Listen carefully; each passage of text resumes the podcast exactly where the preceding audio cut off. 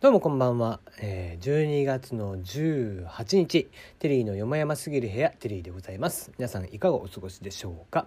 この番組は僕が個人的に気になっている情報ニュース話題などからピックアップしてきましてコメントをしていくという番組になります。質問箱、えー、ナナミュージック等々はツイッターに載せてますのでぜひご確認ください。さてさて今日ねツイッターの方でなんかちょっとバズっていたようなんですけども厳密には昨日なのかな？昨日の夜だね。えー、ネットフリックスさんの電車のね中吊り広告山手線内のですね、えー、中吊り広告が、えーまあ、結構やる気だぞということで、えー、キャッチフレーズがですね、えー「聞いて驚くな。実家は意外とやることないぞ」っていうのが、えー、今年のネットフリックスさんの年末年始の、えー、というね、えー、広告とのフレーズですね。まあ何ですかね分かりますよねこれね。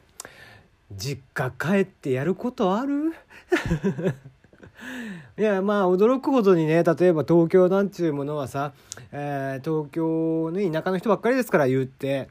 えー、年末年始あとお盆ねやっぱり東京を去って、えー、ご実家に帰られるみたいな人が非常に多いんですよね。うん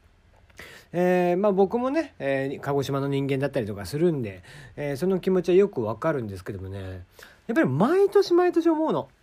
えまあ、今年はねもう最初から、えー、と、え、帰らないっていうのを決めてたんだけど、あの、毎年ね帰るか帰らないかって悩んだ挙句結局帰んないんだよね。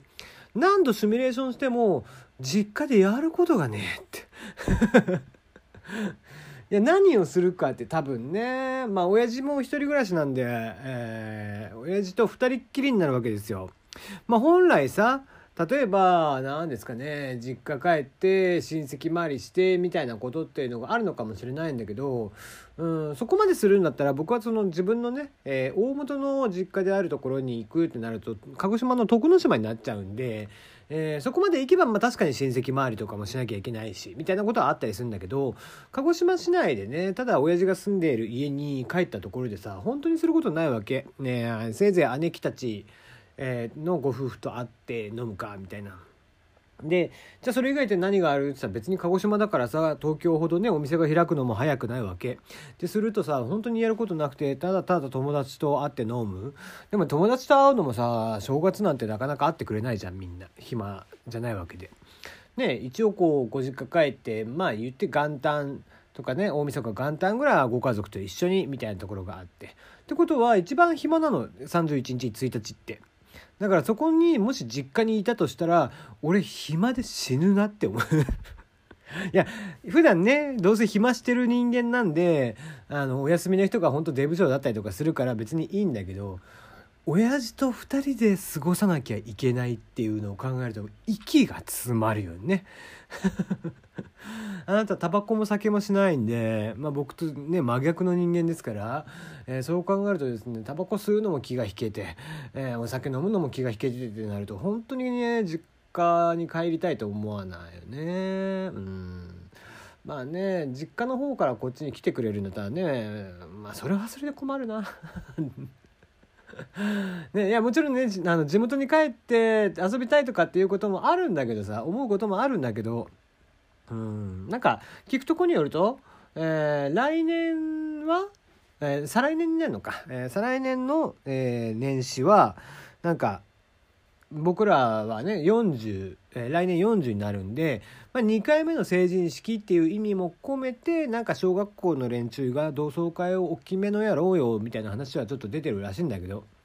うん。まあなんかそういう用事でもないと本当帰んないよね。うん。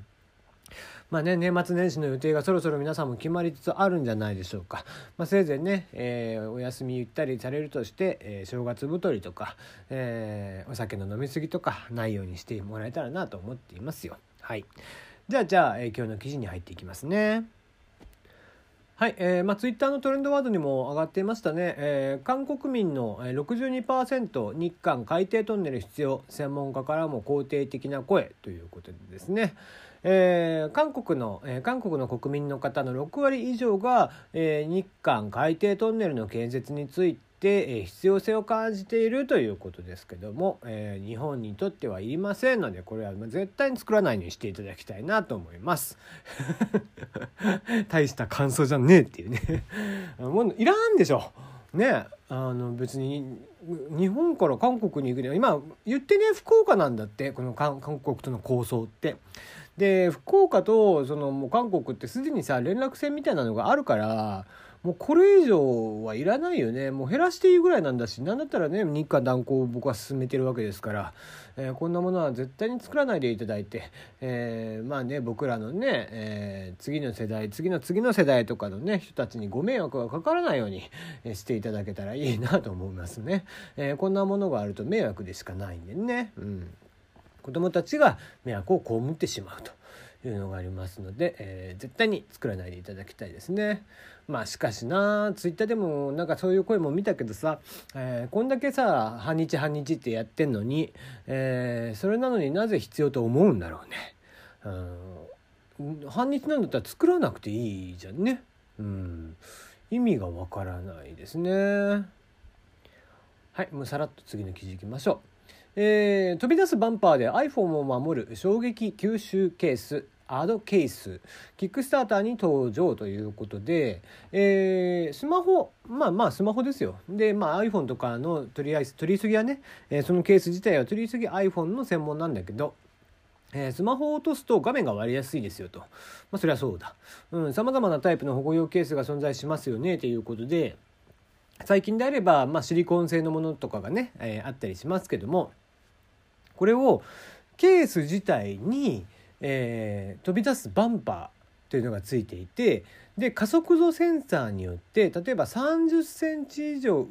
30センチとかの場所から落としても瞬間的にそのバーが出てきて、えー、全体を保護してくれるというケース。これをキックスタータークラウドファンディングサイトですね、えー、クラウドファンディングといっていろんな人から、えー、お金を、えー、集めて作るというものですけども、えー、クラウドファンディングサイトのキックスターターさんで募集が、えー、支援の募集が開始してます、えー、日本時間の1月16日までで、えー、目標金額が55万ドルえー、に対して、えー、現在が約2万ユーロということですね。うん、まあまあロットがね多分大きいんですかね7022万円、えー、が必要ということなんですが、えー、キャンペーンはあと、えーまあ、30日弱といったところですね。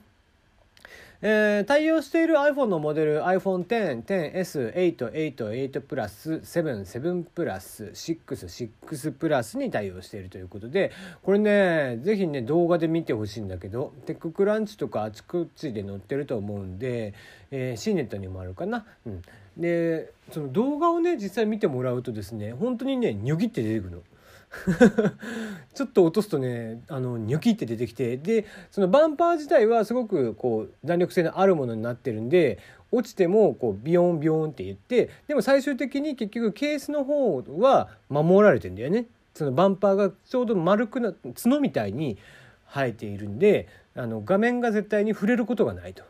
いうことですね。まあ、もちろんね例えば石とかがあってさ、えー、画面にね突起していてとかっていうのはあるのかもしれないけど基本的に平坦なコンクリートの上とかだったらまあ全然問題ないでしょうということでこれは結構画期的だなと思いますね。うんあのやっぱり海外のクラウドファンディングの方がこういった面白いのが出てきますよね。日本のクラウドファンディングってさうんあんまりねクラウドファンディングらしくないんですよ。で何をもってクラウドファンディングらしくないかっていうと日本のねやつとかって最近であれば例えばえ洗練されたデザインのものとかさあそうね次世代のなんちゃらなんちゃらとか言ってえやってるんだけど結局それってマーケティングの一環としてやってるんだよね。うんある種その受注生産というか予約生産に近い、えー、形になっていてでしかもクラウドファンディングっていうことで支援がされるともうあらかじめそこで数が決まっちゃうので、え、目標達成がされないと作る必要性がない、まあ、マーケティングの結果、えー、需要がないという判断。逆に達成ができたとしたらある程度見込めるし最初のロットを作る時に、えー、お客さん側ユーザー側がお金を出してくれるから、えー、負担が少ない。みたいなところがあって単純に日本の場合ってこういう画期的なアイデアが出てきた時とかに使うとかじゃなくてし変にこうマーケティング寄りな、えー、使われ方をしてるからどうも面白みがないんだよね。うん、だからキャンプファイヤー見てたりだとか幕開け見てもあんまり面白いなと思うことはないですね。うん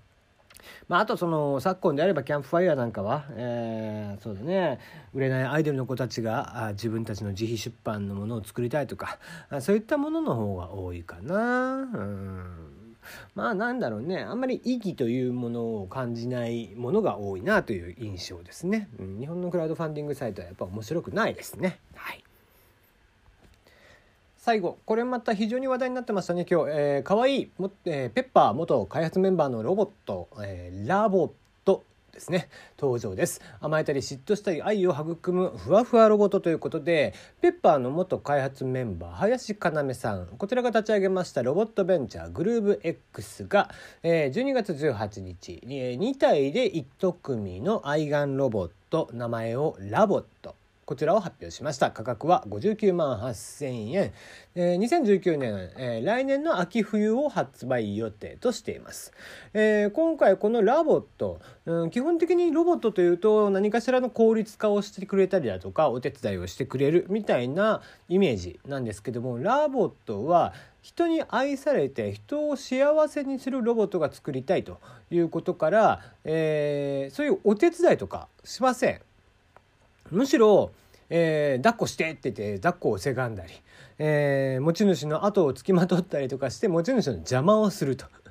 えー、そういったコミュニケーションを、えー、取ることによって安心や信頼につながって非ては持ち主のパフォーマンスを向上させてくれるということで心のケアに近、えー、心のケアをモットーにしているということですね。うんまあ、こういったね着眼点は面白いのかもしれないですね。特に、えー、昨今ね老老介護であったりとかっていうおじいちゃんたちおばあちゃんたちもねお孫さんがいなかったりとかしますんで、えー、こういうアイテムは必要かもしれないですね。